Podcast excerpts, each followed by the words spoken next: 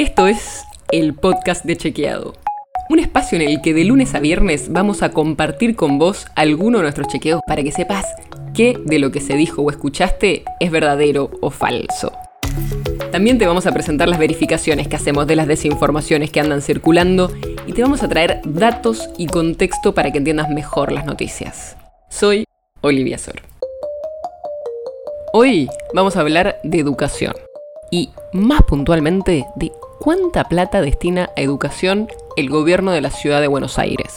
Escucha lo que dijo Soledad Acuña, ministra de Educación de la ciudad. Ahora, en términos nominales concretos, el presupuesto de educación no solo no cayó, sino que fue aumentando y es el presupuesto que más aumentó en este año, en el 2021, respecto a las otras, a las otras áreas de gobierno.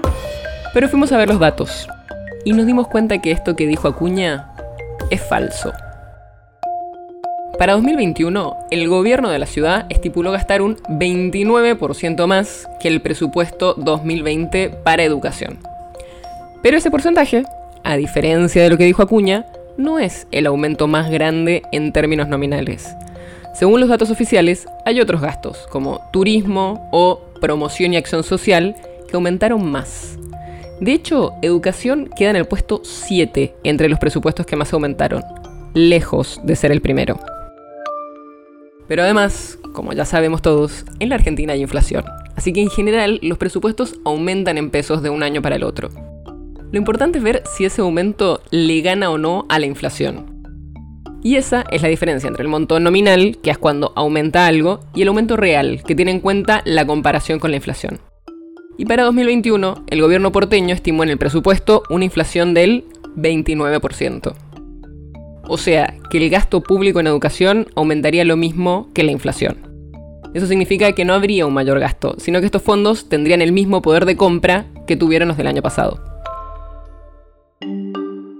Más allá del presupuesto general, hay algunos puntos que preocupan a organizaciones como la Asociación Civil por la Igualdad y la Justicia, ASIG, que viene analizando el presupuesto porteño hace varios años.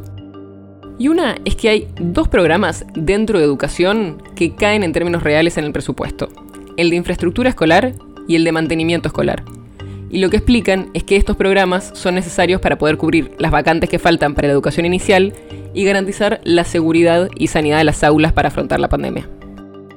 Por eso, lo que dijo Acuña es falso. El presupuesto para educación no es el que más aumentó en 2021 en la ciudad. El podcast de Chequeado es un podcast original de Chequeado, producido en colaboración con Posta. Si tienes una idea, algún tema del que te gustaría que hablemos en un próximo episodio, escribinos a podcast.chequeado.com. Y si te gustó este episodio, seguinos en Spotify o en tu app de podcast favorita y recomendanos a tus amigos. Si querés más información sobre esto o sobre otros temas, entra a chequeado.com o sumate a nuestras redes. Soy Olivia Sor. Hasta mañana.